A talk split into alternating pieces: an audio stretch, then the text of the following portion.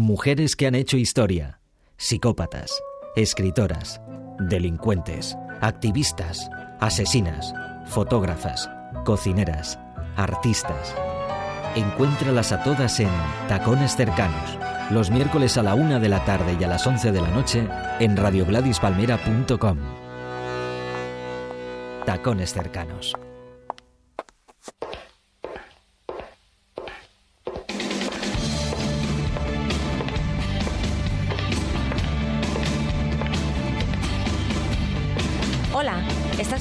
Tacones Cercanos y estamos en Radio Gladys Palmera. Somos de lo que no hay. Pasamos de contaros una biografía, la de Mary Kingsley, a irnos de bares. Y después, todo rock.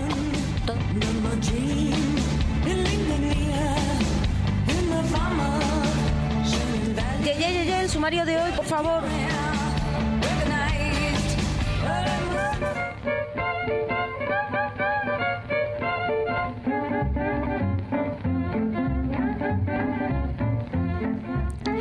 Es sabido que la incorporación de la mujer en el mundo laboral es una asignatura en la que nuestra sociedad aún no saca ni el aprobado raspado. Las mujeres en puestos directivos son más escasas que las angulas y todos sabemos que cobramos menos por hacer el mismo trabajo.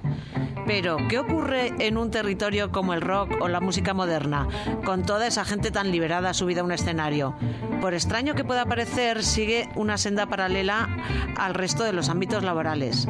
Hoy entrevistamos a Tony Castarnado, que ha publicado un libro fantástico sobre mujer y música, donde hace 144 perfiles de mujeres que han tenido relevancia en el mundo del jazz, el rock o la canción. Ya lo dice Ricky Lee Jones en su magnífico prólogo. Si a día de hoy veo a una mujer en un grupo, creo que la mayoría de sus colegas la ven ante todo como un músico más. Y ese es el mayor cumplido y el, mayor logro por el que tantas luchamos y tan pocas conseguimos, ser uno de los chicos. Ahora es hora de invitar a los chicos a que sean una de las chicas. ¿Habéis visto La Reina de África, la película de John Huston? Pues entonces recordaréis a Humphrey Bogart y Catherine Hepburn luchando a brazo partido en una barcaza contracorriente, con el motor roto y lleno de picaduras. Pues hoy Inma nos va a contar la vida de nuestra mujer mítica de hoy, que inspiró a la protagonista del film, Mary Kingsley, una inglesa que recorrió África- en el siglo XIX con todos los peligros que entrañaba. Estudió a los caníbales, fue la primera blanca que subió al monte Camerún y un montón de hazañas más que aún hoy son asombrosas.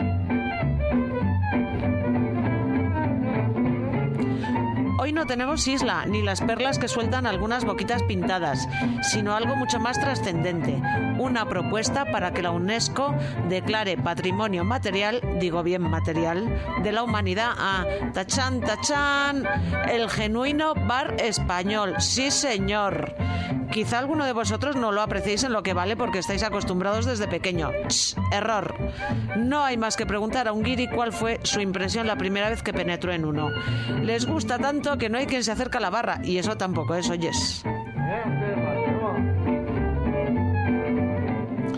María se ha puesto la chupa de cuero para contarnos alguno de los mitos del rock and roll. Que sí, que ya sabéis todos que Elvis sigue vivo. De hecho, cualquier día lo entrevistamos. Pero hay muchos más mitos que seguro no conocéis y te van a venir fenomenal para la hora del café en la oficina. Ah, ah, perdón, que ya no hay hora de café en las oficinas. Bueno, pues vas a dejar impresionado a tu vecino cuando le digas en el ascensor. ¿A que no sabías que Michael Jackson tenía la piel fosforescente? ¿Eh? ¿Eh?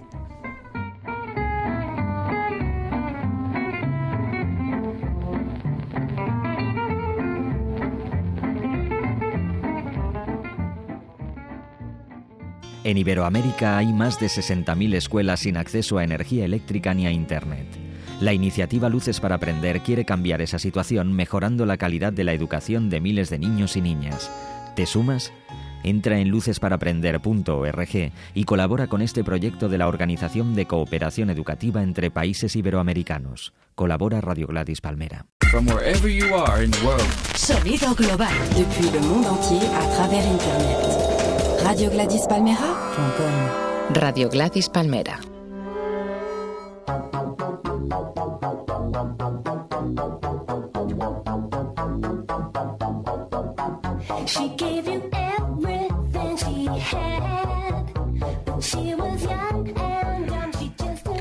Nuestro hombre de acción hoy es Tony Castarnado, periodista musical que ha escrito el precioso libro Mujer y Música. Bien. Hola Tony, Hola, ¿qué tal? pues ¿Cómo muy estáis? bien. Muchas gracias por estar hoy con nosotras. Gra- Gracias a vosotras por invitarme. Aparte os quiero decir una cosa. Dinos. Lo primero, os quiero felicitar por el nombre del programa. Me gusta mucho. Muchas Ah, gracias. Muchas gracias. Me gusta mucho. Creo que, que bueno, tiene... Bueno, me gusta, me gusta. Femenino y cercano. Eso. Sí, sí, femenino, cercano, con un punto también cinematográfico Y de humor. y de humor, que hay que, que hay que tener humor, hay que ir con humor por la vida, que sí. Sí, porque si no, con lo difícil que está. Sí, mal asunto, mal. Malamente. Sí, sí. Bueno, Tony, cuéntanos, ¿cómo se te ocurrió escribir un libro sobre mujeres y rock? Bueno, eh, la idea me vino porque, bueno, como decías, me dedico bueno, a la crítica musical, al periodismo musical desde hace más o menos unos 15 años. Y bueno, desde siempre, bueno, había tenido cierta afinidad con, bueno, pues con la música, con la música hecha por mujeres y, bueno, con todo el tema de las cantautoras, con las cantantes de jazz. Y durante muchos años, al ejercer, pues, bueno, eh, este tema de crítico musical, habría, había tenido la oportunidad de entrevistar a, a bastantes mujeres, ¿no? Eh, a través de las revistas a las que escribo, pues había tenido oportunidad de eso, de estar en contacto con muchas mujeres a nivel musical, ¿no? Eh, entonces, pues bueno, empecé a coger un cierto, bueno, mm, aparte que ya en todas las revistas las escribía, en Mundo Sonoro, Rockzone, Ruta 66, pues casi siempre ya me encargaban a mí porque veían que me gustaba mucho el tema de el tema de la mujer y de la música, pues ya me encargaban la mayoría de artículos que salían so- sobre este tema y bueno, poco a poco me fui especializando, no no dejaba los otros géneros que también me gustan muchísimo y tal, la, música interpretada por hombres, pero bueno, siempre tenía ahí una especie de sensibilidad hacia hacia ese tema, ¿no? Y bueno, eh, desde hacía tiempo tenía la idea de, de hacer un libro sobre, sobre esto, pero no sabía bien bien cómo encararlo. Entonces hubo un buen amigo mío, que es Joan, Joan Luna, que es el redactor jefe de Mundo Sonoro, que un día me dijo, oye Tony, ¿y por qué no lo planteas más que como una historia, como un recorrido así global, por qué no lo planteas como, como una guía, ¿no? Como una guía que, aparte las guías suelen ser bastante atractivas para la gente, ¿no? Entonces una guía de artistas o una guía de discos y tal, ¿no? Y entonces a partir de ahí pensé en eso, la idea de hacer, bueno, un tipo de libro como el que al final como el que al final hice, ¿no? Un precioso libro. Sí, no, te ha quedado estupendo, nos ha encantado. Y una de las mm, bazas estupendas del libro es el prólogo de Ricky Lee Jones. Eh, ¿Cómo tomaste contacto con ella y cómo la convenciste para que te hiciera el, el prólogo? Pues mira, fue una historia muy curiosa, parte de aquellas cosas que pasan sin buscarlo, que a veces lo mejor, ¿no? Que te, le puede pasar a uno a la vida, ¿no? Las cosas que no buscan son, que no buscamos son las que siempre salen mejor, ¿no? Y bueno, tocó aquí en Barcelona, creo que fue en el año 2000, la penúltima vez que tocó, en el año 2009. Y tocó un sábado por la noche en la sala Bikini aquí en Barcelona y el domingo por la mañana tenía la oportunidad de entrevistarla en un hotel de Barcelona. Entonces, pues bueno, el domingo por la mañana fui a hacer la entrevista, era en un hotel así muy céntrico y estuvo muy bien porque normalmente el tema de entrevistas siempre tienes por los raquíticos 20 minutos o como mucho la media hora. Y en esa ocasión solo había esa entrevista que tenía yo y ella pues tenía bastante margen de tiempo. Y la verdad es que fue una entrevista que bueno me dio mucho juego. Estuvimos casi hora y media hablando y fue una entrevista más que una entrevista fue una conversación ¿no? entre dos personas que se conocen y, y que uno al otro tiene muchas cosas que contarse sobre todo ella a mí no que era que era la artista y era quien me tenía que contar muchas cosas no y entonces hubo un momento de la entrevista que le comenté el proyecto de el proyecto de mi libro no entonces bueno fuimos hablando pareció que le interesó muchísimo la idea le pareció muy interesante, me dijo que incluso en Estados Unidos no se había hecho un libro de las características que yo le planteaba a ella y bueno, y quedó así, aparte fue una entrevista en la que ella además lloró a media entrevista, mostró, mostró mucho sus sentimientos, porque además es una, bueno, es una mujer que es o blanco o negro, ¿no? Es, no tiene, no, no hay término medio, ¿no? O le entras bien y tienes eso, la posibilidad como tuve yo de estar dos horas con ella hablando de todo, o igual en cinco o diez minutos te despacha la entrevista, Ya. ¿no? Y hubo, bueno, hubo un buen feeling, ¿no? Hubo feeling. Sí, sí, sí, se Ento- nota. Entonces luego, um, a causa de este buen feeling, eh, a través de la promotora de Madrid que les llevaba, les comentamos el tema, nos consiguieron el contacto del manager, contactamos con el manager, le explicamos el tema y nada, a los tres días nos dijo que sí, que adelante. Oh, qué bien. Sí, luego costó un poquito más el hacerle ver qué idea nosotros teníamos de prólogo, qué es lo que lo que queríamos, incluso nos llegó a pedir todo el libro entero traducido para eso, le dijimos que eso, claro que era imposible, ¿no? Y lo hicimos ver eso, lo que representa el prólogo, ¿no? Que nos explicara qué es lo que sentía ella siendo artista en los años 70, ¿no? Y cómo ha sido la evolución, y es un poco, bueno, lo que, lo que ella cuenta en este prólogo, ¿no? Sí, pues lo cuenta maravillosamente bien toda la evolución que ha habido de la mujer en el rock hasta desde que ya empezó hasta ahora. Y Tony, Aparte, aparte tiene un, un punto muy virulento, ¿no? Muy de eso te Es quería preguntar. ¿no? Sí. de, de decir muchas verdades, ¿no? Incluso el final, ¿no? Que hay mucha gente que el final que del prólogo, ¿no? Que dice que ya es hora de que los chicos tengan ganas de ser esa chica, ¿no? Al revés, Sí. o que los que las chicas sean. Entonces tiene, bueno, ese, ese doble sentido que es muy que es muy interesante, ¿no? Sí, te queríamos preguntar que si ratificabas la opinión de, de Ricky con respecto a las mujeres en la industria de la música. Sí, yo creo que ha cambiado por eso, ¿eh? Y de hecho creo que ella también, en cierta manera, sí que sí que dice que, que ha cambiado un poquito más. Quizás eso es más Patti Smith en la introducción que hay con ella en la entrevista, que sí que, que opina que ha cambiado un poco más. Ella no, no, no lo muestra tanto. No. Pero sí que creo que, que, aunque es difícil, mira, de hecho hace 10 días que hicimos, antes de, de San Jordi, hicimos una fiesta editorial y bueno, una chica escribe el Cota 66 que no tenía aún el libro. Y bueno, se lo compró y tal, y al cabo de dos días me escribió, ¿no? Me dijo, uy, estoy perpleja aún por el prólogo de, de Ricky Lee Jones. Dice, si supieses cuántas veces me he sentido yo así dentro Claro. de este mundo, y ella es, bueno, es, es crítica musical también, ¿no? Y le gusta mucho. Y me dice, me he identificado mucho porque yo me he sentido así muchas veces. Entonces, no sé si, por ejemplo, en el caso de Loreto, que ha estado muy implicada en temas de siempre, discográficas y tal, si, por ejemplo, tú también has sentido eso, ¿no? Sí, yo ratifico al 100% la opinión de Ricky Sí, con Loreto respecto a... estaba encantada cuando lo leyó. Me dijo, no te pierdas el prólogo de Rick Lee Jones, que es buenísimo. Es muy bueno y además muy real. No es exagerado ni, no- ni para un extremo ni hacia el otro. ¿eh? A mí me ha, me ha parecido bastante sensato y realista. Bueno, creo que dice muchas verdades. Sí, como puños. Eso, eso es cierto. Aparte lo dice de manera muy directa, ¿no? Que no Sí. hay gente que intenta camuflarlo, intenta vestirlo de, de una manera diferente. Y creo que ella es muy muy directa en su, Sí. en su discurso, ¿no? Pero Y- sin acritud y con sencillez. Creo que hace una exposición muy buena de, de lo que sucede. Bueno, a ver, cu- qué curioseamos. Y Patti Smith, que también ha colaborado, ¿nos puedes contar cómo lo conseguiste? Sí, Tony? tienes un lujazo de Sí, sí. colaboraciones, Sí, Tony, sí, vamos. Sí, la verdad es que cuando al final vi el libro publicado y lo tenía en mis manos, decía, wow, es que esto... Esto es un, vamos, un espaldarazo impresionante. Sí, pues esto también, ah, bueno, a raíz de una entrevista, la entrevisté en, en San Feliu de Guíxols hace, bueno, justo el verano antes de que, de hecho el libro ya lo teníamos, bueno, a punto de maquetación y tal, y teníamos el tema del prólogo y el tema de la introducción, no sabíamos bien bien cómo encararlo.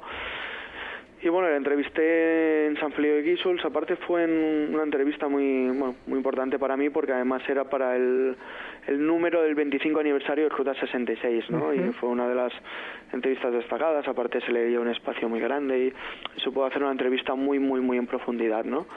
Y también era una entrevista que ya teníamos pactada una hora de entrevista, y entonces, antes de empezar la entrevista, ya le comenté el tema de- del proyecto tenía, tenía entre manos, ¿no?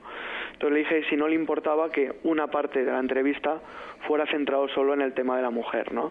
Y entonces utilizar esa parte de, de la entrevista pues para el libro y me dijo que, que ningún problema. De hecho, cuando volvió a venir a Barcelona, que tocó en el Palo de la Música, el año pasado en febrero, tuvimos la oportunidad de darle, de darle el libro en mano y eh, estaba encantadísima. A Ricky también se lo enviamos por, por, por Así practica su español ambas. Sí, Seguro tú eres un caballero.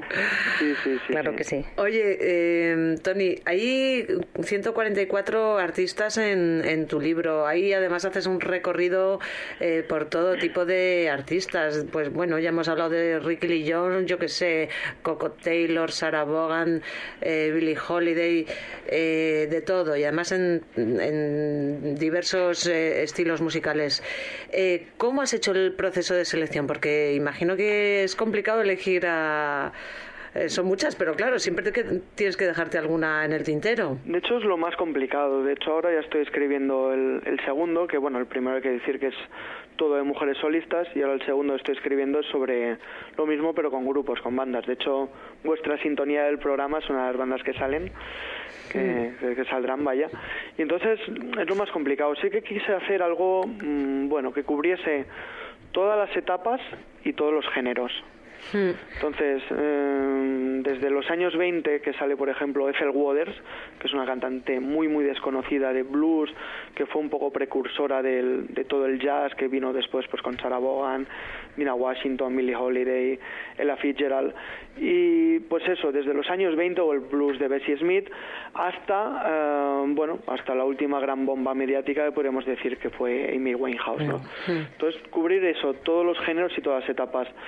Entonces, a ver, siempre tienes la sensación, aparte ahora que ya hace, bueno, un buen tiempo que el, libro quedó publicado, y sí que ahora, por ejemplo, cogería y introduciría pues cinco o seis cambios, ¿no? Tampoco más, ¿eh? Pero igual siempre dices, hostia, pues quizás este género o este artista y tal podía haber tenido cabida y hubiese podido... Pero sobre todo quise cubrir eso, pues por ejemplo es eso, que hubiese música negra, pues tanto con música soul, con música funk, eh, todo el tema de la música negra. Aparte otra cosa que he querido reivindicar también mucho y que he hecho bastante hincapié si ha habido socialmente la problemática siempre hombre y mujer, ¿no? Y, y, bueno, y todo lo que lo que ha habido con ello. O, otro tema que también quería resaltar mucho era el tema racial, ¿no? De todas las injusticias que ha habido a nivel a nivel no solo de sexo, sino a nivel de, de raza, ¿no? Y también quise tener que, bueno, que tuviera un papel muy preponderante todo el tema de la música, de la música Es que negra, lo que ¿no? han luchado las mujeres negras, ¿eh? lo que hemos luchado las mujeres en general y lo que han tenido que luchar las mujeres negras. Sí, de hecho hay, de Porque- una, hay de una canción de la que seguramente hablaremos luego, es Strange Fruit, que bueno, que habla de eso, ¿no? Y, y, bueno, es, es, es un tema muy importante, ¿no? Y como os decía, sobre todo cubrir todos los géneros y todas las etapas. Sí que es verdad que el libro pues tiene un aire más anglosajón, que bueno, que hay gente que me lo ha comentado, que tiene un perfil más anglosajón, pero también creo que es, bueno, es la música que por general más, más escuchamos, ¿no? Claro. Me eh, costó un poco cubrir la cuota nacional porque, bueno, por ejemplo, ahora con el segundo libro a nivel de bandas hay como más oferta, pero a nivel de mujer solista pues me costaba más encontrar mujeres a las que resaltar, que al final, bueno, salieron seis, seis de ellas.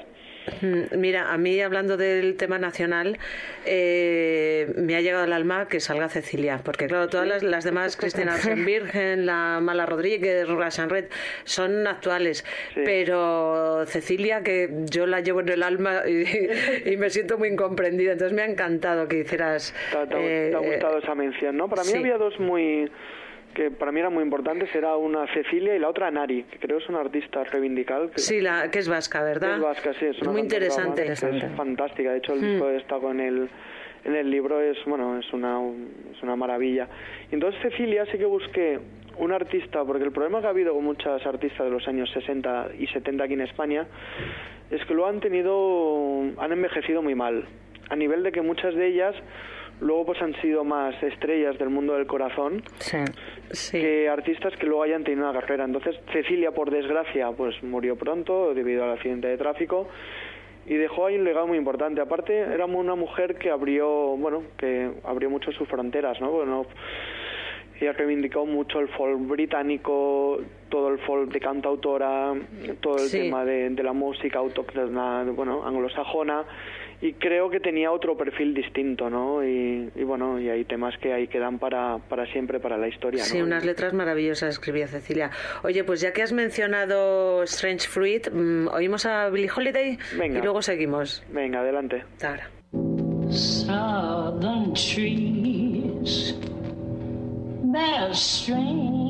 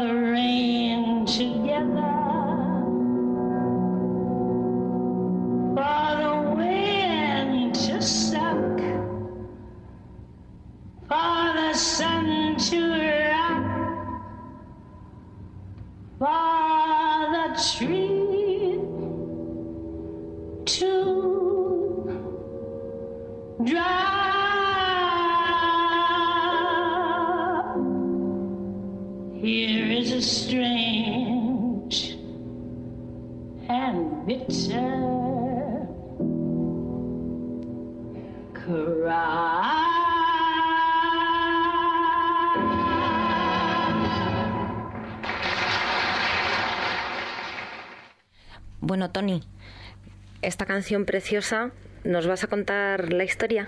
Sí, eh, bueno, Billie Holiday es la gran dama de- del blues y del jazz, además. Ella siempre estaba entre medio de esos dos géneros, ¿no? Hay gente que la considera cantante de blues, hay gente que la considera cantante de jazz. Y para mí, a ver, no tenía la mejor voz del mundo, pero sí que interpretaba con el alma, interpretaba pues mejor que nadie, ¿no? Toda la historia de Billie Holiday está trufada de, bueno, una vida de muchas desgracias, aparte todo el tema racial que hemos comentado antes ya desde pequeña le persiguió, ¿no? Eh, ella, por ejemplo, cuando viajaba con los músicos siempre iba en el furgón de cola. Eh, por el hecho de ser mujer y ser negra no la dejaban entrar en los clubs por la parte de delante, tenía que entrar por la parte de atrás. Cuando tenía que hacer sus necesidades eh, la tenían que bajar del autobús y hacía las necesidades a, pie de autobús. En las zonas de mucha población negra, como ella no era mm, tenía un color negro mm, del todo, incluso tenía el problema que iba donde cuando iba por ejemplo a Detroit que había mucha población negra se tenía que pintar la cara de negro porque si no no, no la aceptaban como Es como- tremendo ser eh, no ser ni de aquí ni de allá, ¿no? Que los Sí, sí, sí, tuyos sí. también. Y entonces esta canción, Strange Fruit, salía de un poema de un, bueno, de un poeta que se llamaba Lewis Allen. Entonces hablaba de los linchamientos a los negros en los años 40, ¿no? Entonces la letra es, bueno, es tremenda. De hecho en el libro sale, sale traducida un trozo de letra, ¿no? Que dice las, las negras nalgas, ¿no? Que, que sangran y bueno, es los árboles frutales, ¿no? Que, que, que cuelgan. Y entonces esa canción ella, mm, bueno, se empeñó en cantarla. Entonces el sello en el que ella estaba, eh, bueno, que era Columbia, no le permitió eh, que, que cantara esa canción por miedo a la censura, ¿no? Entonces ella se buscó un sello alternativo, que era Commodore, que era bueno regentado por Decca y entonces consiguió que ellos sí que le editaran ciertos temas y aparte incluir esta canción Strange Fruit que además la empezó a cantar en un pequeño café de Nueva York que fue además en el momento en el que ella dio dio, dio el gran salto ¿no? y, y, bueno fue una mujer luchadora una mujer de hecho yo os recomiendo su biografía que es Lady Sings the Blues Sí. es un libro aparte que siempre se habla, ¿no? Que no se sabe si es mitad verdad, mitad mentira, pero bueno, es un libro que todavía ella escribió, escribió en vida, ¿no? Y, y bueno, es una vida apasionante. Aparte, yo siempre digo, cuando estoy con un día así melancólico, un día que necesito compañía por la noche y tal, eh, Billie Holiday es la mejor Sí. compañía del mundo. Hay, hay momentos, ¿verdad?, que es lo que te apetece oír exactamente, Sí, sí, sí. Holiday. Oye, eh, Tony, has entrevistado a alguna de las artistas que aparecen en el libro. Otra, El libro está maravillosamente documentado y supongo que eso, que has podido entrevistar a algunas de ellas, no a todas, lógicamente. Eh, ¿Alguna te ha cambiado la percepción una vez entrevistadas? ¿Cómo, cómo ha sido? ¿Te ha, ¿Te ha sorprendido alguna para bien o para mal? Sí, mira, una entrevista que, por ejemplo, me marcó mucho fue la primera vez que hice, me he entrevistado dos veces, pero la primera vez que hice Marine Faithful. Que además... Es una mujer de armas tomar. de armas tomar. Pues Tiene- ese aspecto es el que tiene, sí. Aparte, es una mujer con una historia muy curiosa. También recomiendo muchísimo su libro, que es el libro más impactante que he leído nunca del músico, de un músico, que es Y qué sincero es el libro de Marian Sí, Faithfull, ¿eh? Sí, sí, autobiografía. es Sí. un disco- aparte es un libro tan tan duro, Mm. pero tan tan sincero, tan abierto. Y entonces recuerdo que la primera vez que la entrevisté, las dos veces ha sido por teléfono. Y la primera vez se puso al teléfono y estaba en París, en un hotel. Y estaba muy resfriada, mucho. Y entonces cogió el teléfono y dice, Hi, I'm Marian Faithful. Con la voz esa que tiene Sí, con esa voz. Um, I'm very cold, ¿sabes? Estoy muy resfriada. Sí. I'm very sorry. Y, pero ella estuvo ahí al pie del cañón la media hora de entrevista y fue una entrevista fantástica. De hecho, me acuerdo de salir de esa entrevista y estuve, tuve como cinco o seis meses de locura Marianne Faithfull, ¿no? porque me dejó Te muy, impact- enamoró. muy impactado. Y luego la segunda vez fue después de que tuvo el problema del cáncer de pecho y tal, que fue cuando sacó ese disco maravilloso que está en el libro, es Easy Come Easy Go, que es una auténtica maravilla. Y fue una entrevista como muy maternal, muy tranquila, muy, bueno, sincerándose con muchas cosas. Aparte hablando muy abiertamente del tema de su enfermedad, de su momento actual y, y, bueno, fue un artista que me marcó, me marcó mucho, fue una una entrevista muy grande y bueno, decepciones así no, no, no me he llevado ninguna gran decepción, ¿no? Artista que uy, mm, no, no, no ha habido algo que me haya calado, que me haya, no. Todas las entrevistas que he hecho pues con Alison Krauss, que fue cuando sacó el disco con Robert Plant, que es un disco fantástico, con Annie DiFranco, con la misma Patti Smith que hemos comentado antes, y bueno, muchas de las que salen, Tori Amos, que fue una entrevista para mí también muy, muy, muy, muy, muy tremenda, y, y bueno, y sí que es verdad que todo ese tipo de entrevistas me han ayudado a, a darle forma al libro, entonces poder, poder ponerle declaraciones, poder hacer sentir a la gente que lo lee qué es lo que siente el artista pues bueno cuando ella bueno cuando ella compone cuando ella el sentir de ser madre que también es un tema que lo recalca mucho Patti Smith no que Es muy importante. de hecho ya lo dice no que la gran diferencia entre un hombre y una mujer es que una mujer puede Que lo- sí, que no tiene útero. Que no tiene útero. Eso dice. encanta. A mí también. eso es lo que comenta no Bueno, y cuéntanos, ¿te resultó difícil convencer a los editores? No, de hecho fue una historia muy fácil. De hecho fue un Qué bien. libro que lo empecé a hacer yo, de, bueno, de manera autodidacta y cuando más o menos casi casi lo tenía acabado, yo tengo muy buena relación con el director de la editorial, que es Alfred Crespo, que es uno de los directores de Ruta 66, entonces tenía esta idea de montar, bueno, montar una editorial, bueno, para sacar libros de música, aparte, bueno, ahora están sacando un poco de todo, pero bueno, básicamente centrado en música, y entonces le comenté el proyecto, le gustó muchísimo y me dijo, bueno, pásame lo que tienes, ¿no? Y a la que vio, bueno, el tipo de libro que era, me dijo, "Mm, adelante, aparte me apetece mucho que sea la primera referencia editorial, ahora ya vamos por el sexto libro, aparte el tema de la editorial es un tema muy familiar, que eso es algo muy a destacar porque, bueno, todos los autores que vamos sacando libros nos implicamos en el proceso de cada libro que sale después, a la hora de correcciones, a la hora de hacer promoción, a la hora de editar, a la hora de buscar información, de buscar fotos, entonces, pues bueno, tenemos un sentimiento muy muy muy de familia y ha sido bueno Eso es trabajar- que buen rollo. Muy ruta. Sí, muy ruta, trabajar Muy muy, ruta. trabajar muy a gusto. Aparte, en el libro yo colaboré a la hora de hacer la maquetación, de la selección de fotos, del tema de las portadas, el diseño. Entonces te lo hacías sentir más tuyo, no era el típico libro que lo escribes, lo envías a editorial y Lo luego sueltas. te Mm. encuentras lo que te encuentras. No, cada paso, cada paso estuvo hablado por, por Alfred Crespo y, y, y por mí, ¿no? Y bueno, fue una experiencia muy, muy plena, la verdad. Pues además ha sido, hay que darte la enhorabuena porque vas por la segunda edición y hay que tener en cuenta que no es un, es un libro de una temática, en fin, que no es eh, un bestseller eh, No, no, de. Dan Brown. Y, y- y es- Por ejemplo, ¿no? Claro, entonces pues el libro ha quedado fantástico y, y la gente está respondiendo. Sí, aparte es un libro de largo recorrido, porque bueno, desde que se editó, sí que todavía hay gente.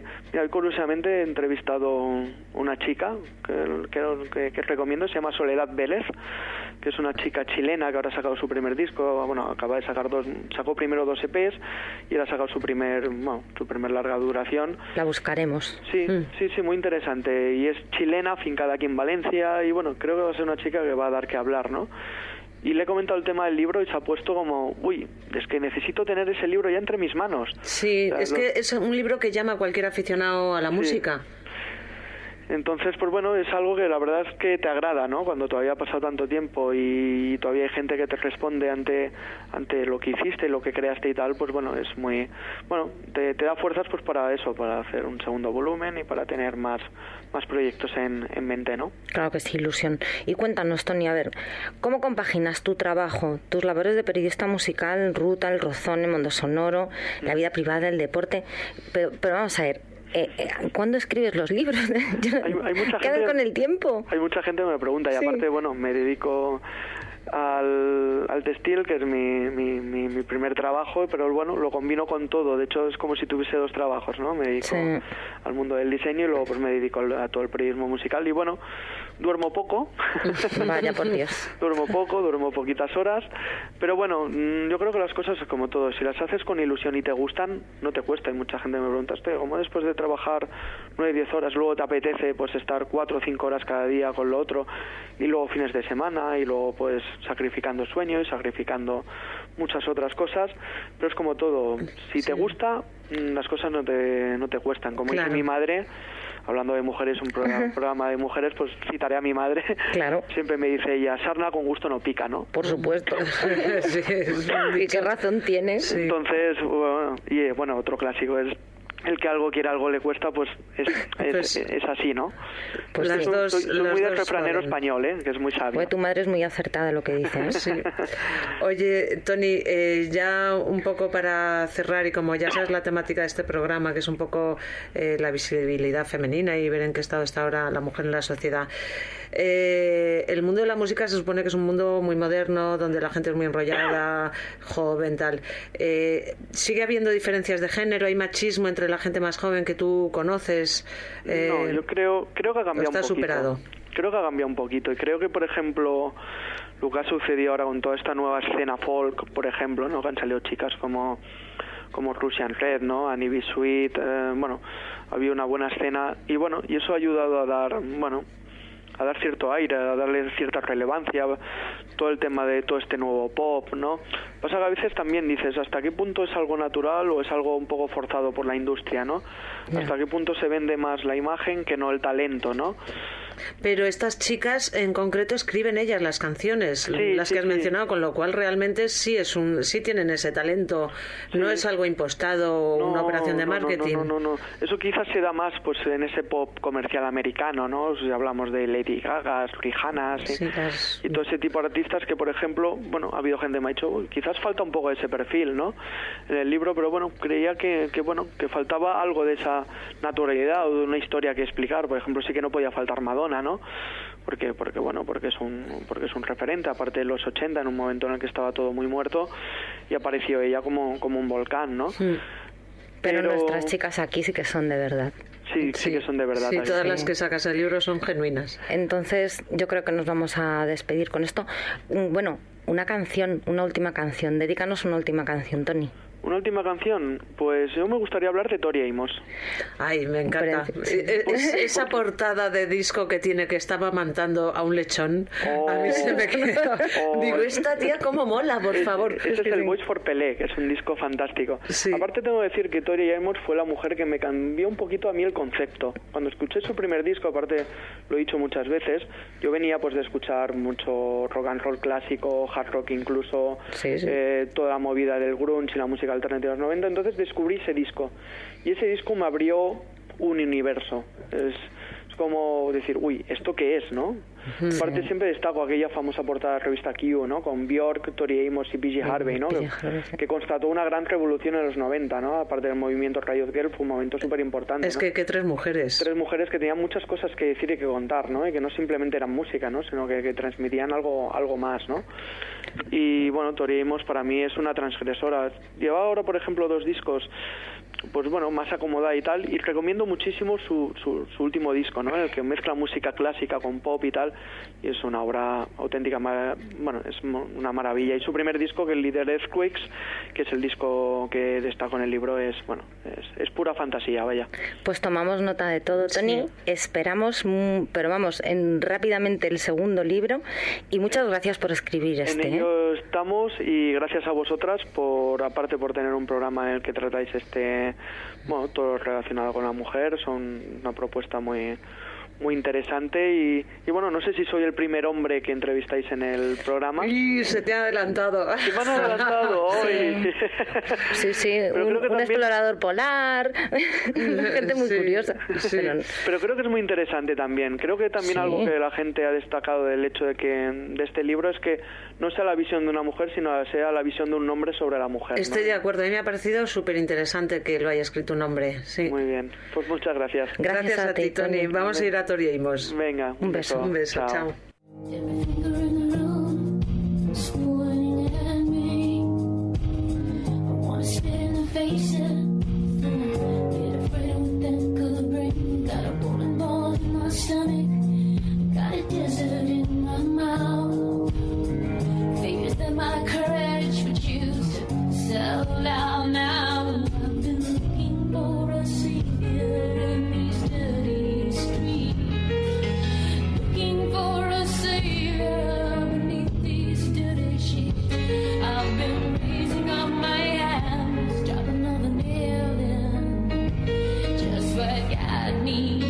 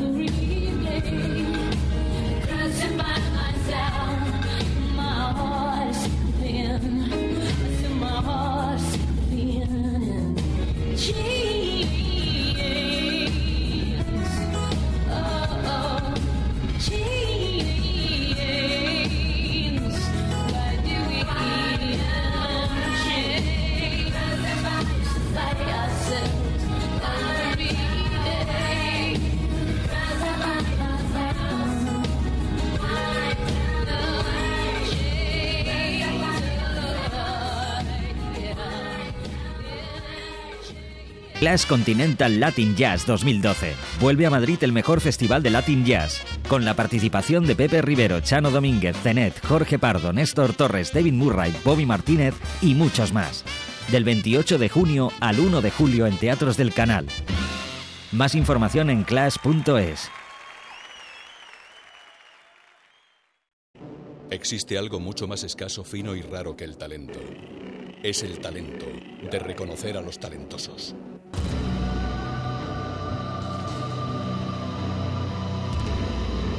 GladysPalmera.com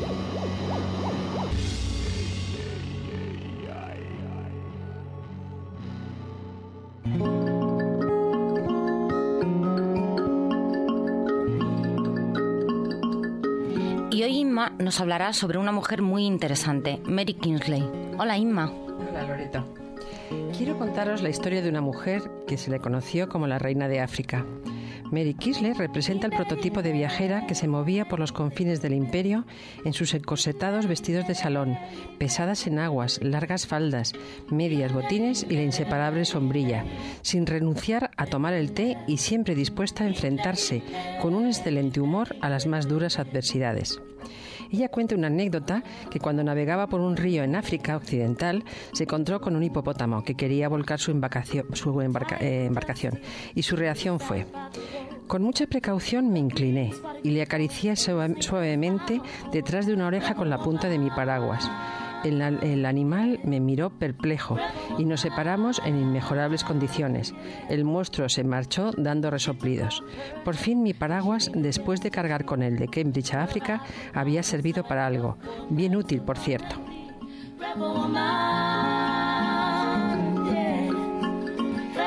Nació en Londres en 1862. Era hija de George Kingsley, médico naturista y escritor de viajes, y de una sirvienta que pasó buena parte de su vida enferma. Se casaron cuatro días antes de que naciera Mary. Hasta los 30 años no conoció más mundo que el de su casa paterna. Tam- tampoco recibió ninguna educación. Se dedicó a cuidar a su madre inválida y a su hermano menor. Su madre le enseñó a leer y a escribir, pero el resto lo tuvo que aprender ella sola. Pasó largas horas en la biblioteca de su padre, escritor de ensayos científicos y etnológicos, que coleccionaba obras geográficas y relatos de exploradores. Así que Mary, de forma autodidacta, aprendió latín, física, química y alemán. En 1880, la familia se, trasladó a Cambridge y empezó a colaborar en los estudios de su padre sobre etnología y, conoció el trabajo de Darwin. Con el tiempo se convirtió en la mayor autoridad del siglo XIX acerca de África Occidental.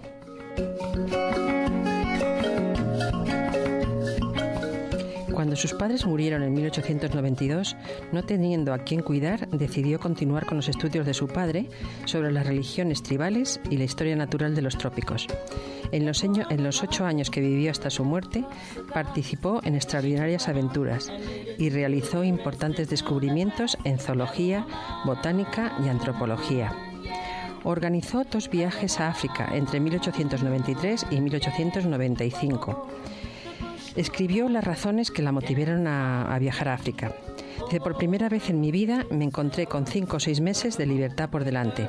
¿Pero a dónde demonios ir? Así que agarré un Aldas. Malasia me pareció demasiado alejada y el viaje muy costoso. Andaba entre América del Sur y África Occidental. Como veis, eligió este último.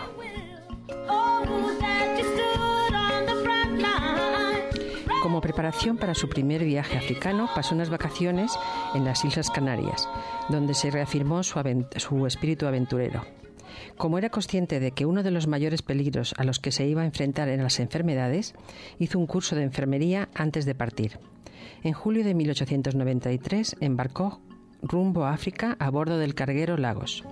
Escribía en uno de sus libros, Me dirigí al África Occidental para morir, pero África me divirtió, fue amable conmigo y no quiso matarme de inmediato. En el primer viaje tiene una doble misión, traer ejemplares de peces y escarabajos para el Museo Británico y recoger información sobre religiones tribales. Con apenas 300 lib- eh, libras en el bolsillo, ligera de equipaje, se niega a hacerse transportar, cruza los pantanos a nado, aprende a navegar en piragua, duerme al cielo raso y come lo que le ofrecen. El té y la almohada son sus únicos lujos. Tras varias semanas de navegación, donde el capitán le enseñó a navegar, llega a Luanda, la antigua Angola, donde convive una temporada con los nativos de Cabinda, entre el Congo y Zaire, donde recopila información sobre sus creencias religiosas. Su viaje dura seis meses. Mary vuelve a Inglaterra, pero la llamada de África la lleva a embarcar de nuevo ese mismo año rumbo a Sierra Leona. En este segundo viaje remontó en canoa el río Agobe, en Gabón, hasta el país de los caníbales Fang, para lo cual tuvo que atravesar pantanos a veces a nado y a enfrentarse sombrilla en mano al peligro de los cocodrilos. Atravesó haciendo trekking re- territorios sin cartografiar y apenas frecuentado por los europeos. Para costear su viaje se dedica al comercio durante, durante su travesía, cambiando productos como telas, anzuelos o ron por peces o marfil para el museo. Antes de regresar a Inglaterra, decide ascender al Monte Camerún por una vía hasta entonces desconocida, aunque reconoce que no es una, experta alpinista. Tras una penosa ascensión, llega agotada y feliz a la cima.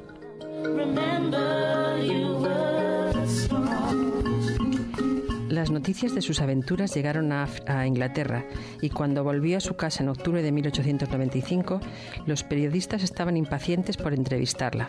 Ahora era famosa y durante los tres siguientes años recorrió el país dando conferencias sobre la vida en África. Escribió dos libros sobre sus viajes, Viajes por el África Occidental y Estudios de África Occidental, que se convirtieron en un éxito de ventas, y también escribió multitud de artículos.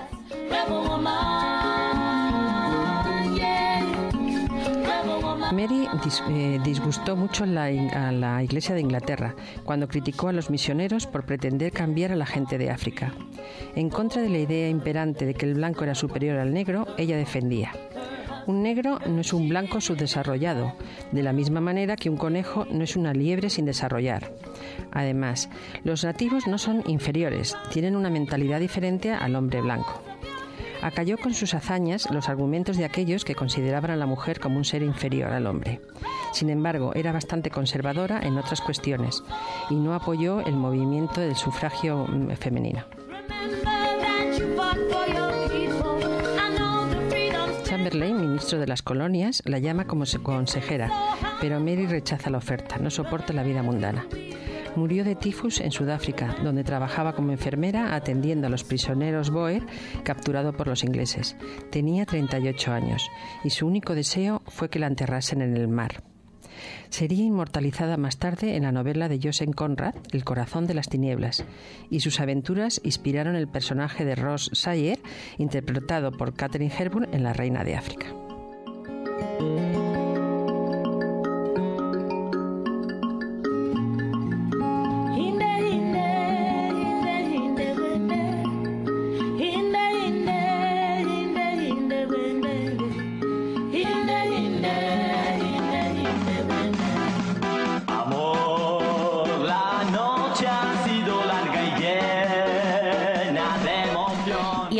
Dije antes, nos vamos, o mejor dicho, venimos de bares. Yo no soy muy de ir de bares, pero he de decir que me tranquiliza llegar y ver a su camarero blanco como la leche con su esclava de oro. ¿Por qué? Porque así sé que estoy en España. ¡Ole! ¡España! ¡Ole! Tampoco puede faltar el platito de Talavera con la frasecita que debió hacer gracia en la infancia de mi abuelo de hoy no se fía, mañana sí. Y por supuesto la foto del famoso torero, futbolista o cantante, muy sonriente, así con cara de circunstancias, y el dueño del bar siempre le está pasando el brazo por el hombro para que se vea que hay confianza. Buen rollo. Y mi querido, para mi querido Pepe, firmado por Paquirri. O, o por Ronaldo. Mismamente. Mismamente. Y cómo no, al fondo hay sitio. Hombre, por Dios, ¿y la- una de oreja?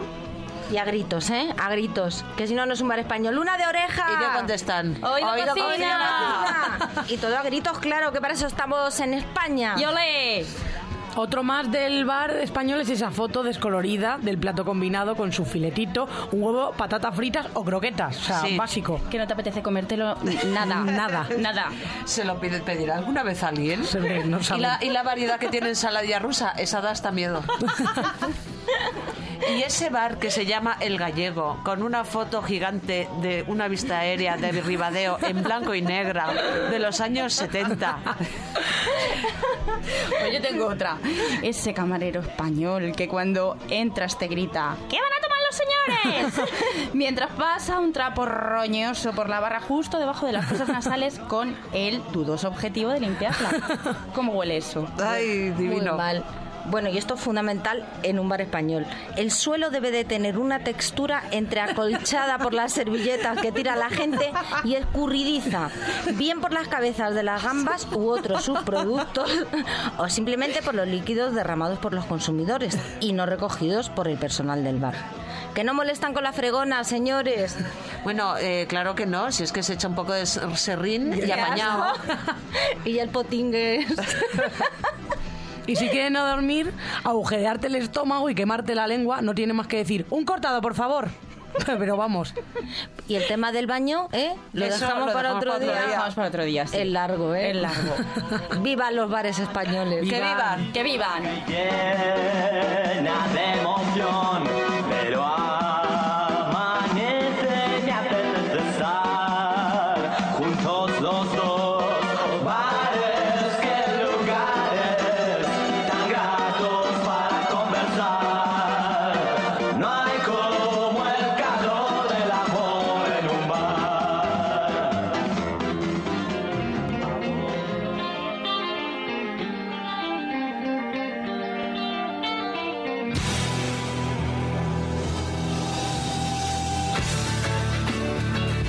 María hoy viene rockera, que no asesina. Menos mal. Hola, María. Hola, Loreto.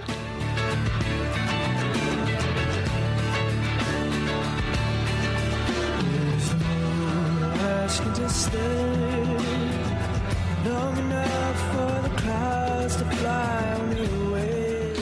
Sexo, drogas y rock and roll. Hoy me siento rockera. Me voy a poner mi minifalda vaquera, esa que se hace tanta gracia y con la que me retrataron para este vuestro programa. Unas medias negras de rejilla y unos tacones negros que me encantan. Chaqueta de cuero y un buen carmín rojo que no rosa. Y me he propuesto contaros los mitos y leyendas que corren por ahí y por aquí sobre las estrellas del rock.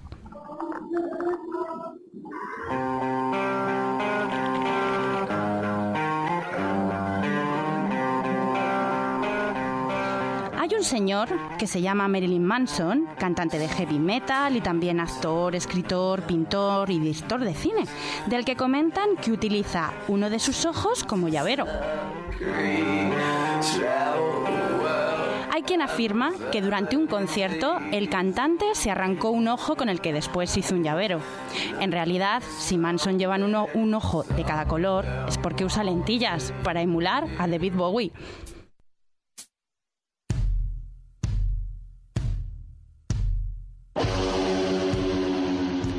¿Os suena Iron Man algo más que a un cómic de Marvel? Entonces conoceréis a Ozzy Osbourne, digo yo. Pero para las más despistadas en estos mundos del heavy, el susodicho fue el vocalista de Black Sabbath. Pues al príncipe de las tinieblas, como así le llaman, no se le ocurrió más que entre guitarrazo y guitarrazo arrancar la cabeza a un murciélago en pleno concierto, creyendo que era un juguete de broma. Y era de verdad. El pobre tuvo que ser vacunado contra la rabia. Pero tiene más gracia contar que come murciélagos, ¿verdad?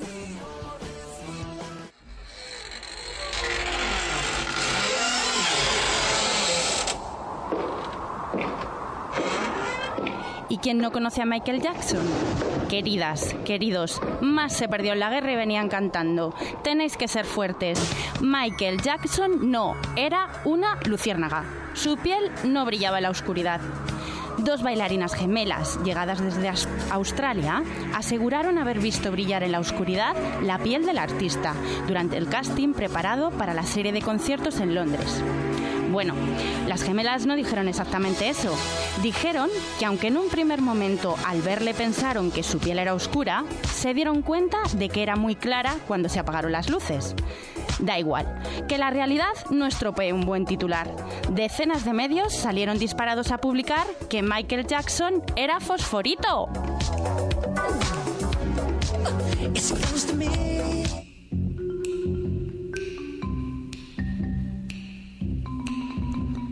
Para todos los fans de los Rolling Stone, notición.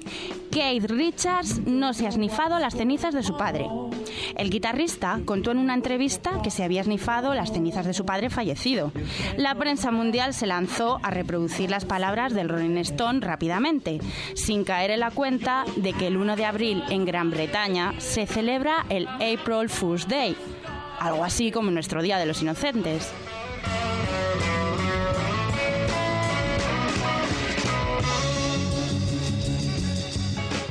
¿Y si os digo el Club de los 27?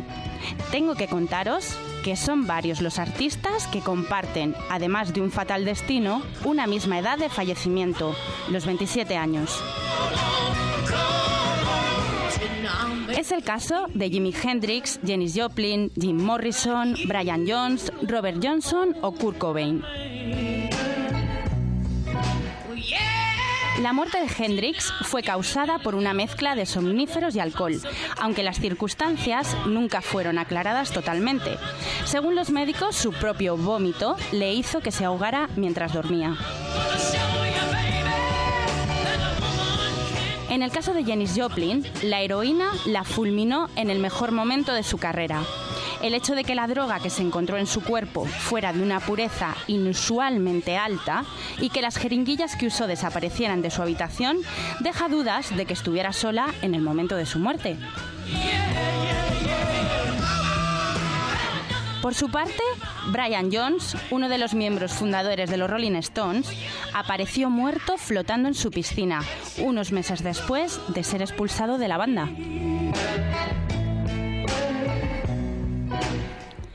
También con 27 años le llegó la hora a Robert Johnson, cantante y guitarrista de blues que vendió su alma al diablo para convertirse en el mejor guitarrista de la historia.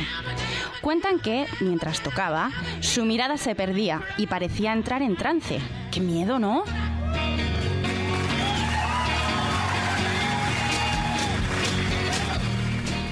El caso de Kurt Cobain es si cabe más dramático. El artífice del movimiento grunge y líder de Nirvana acabó suicidándose tras una larga adicción a la heroína. Su cuerpo fue hallado en una habitación de su casa con un balazo en la cabeza y una escopeta junto a su cadáver. Había dejado una nota que rezaba así, es mejor quemarse que apagarse lentamente. Sin embargo, no se encontraron sus huellas ni en el arma ni en la nota.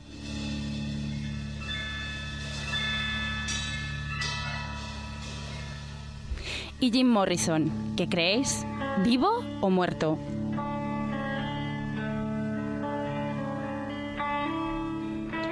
El mítico cantante de The Doors moría en la bañera de su piso en París.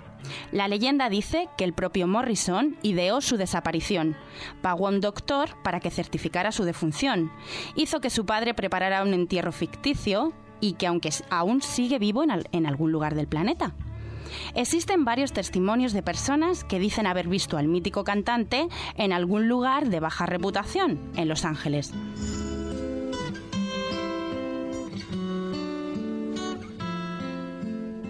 También hay leyendas que hablan de canciones malditas y de la existencia de frases ocultas si se reproduce el disco del revés. Es el caso de Stairway to Heaven, del grupo Led Zeppelin. Estate preparado y no te asustes, te lo estoy advirtiendo, escucharás un mensaje satánico.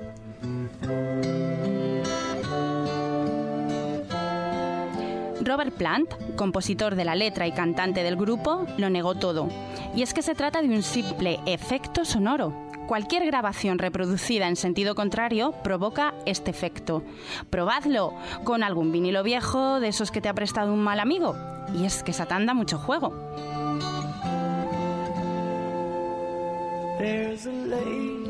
Y la verdad es que me encantaría contaros la leyenda de Paul McCartney, de, de Elvis y de muchos otros.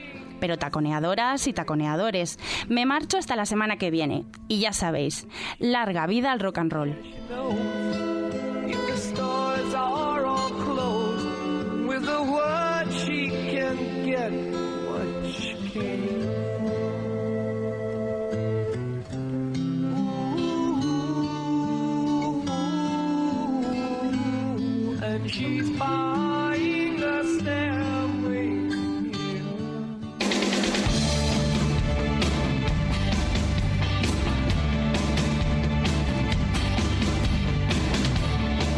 gracias por acompañarnos. Que nos vamos ya, que después de tanto rock solo queremos bailar. Pero ay, ay, ay un momentito. Escribidnos a gmail.com Adiós.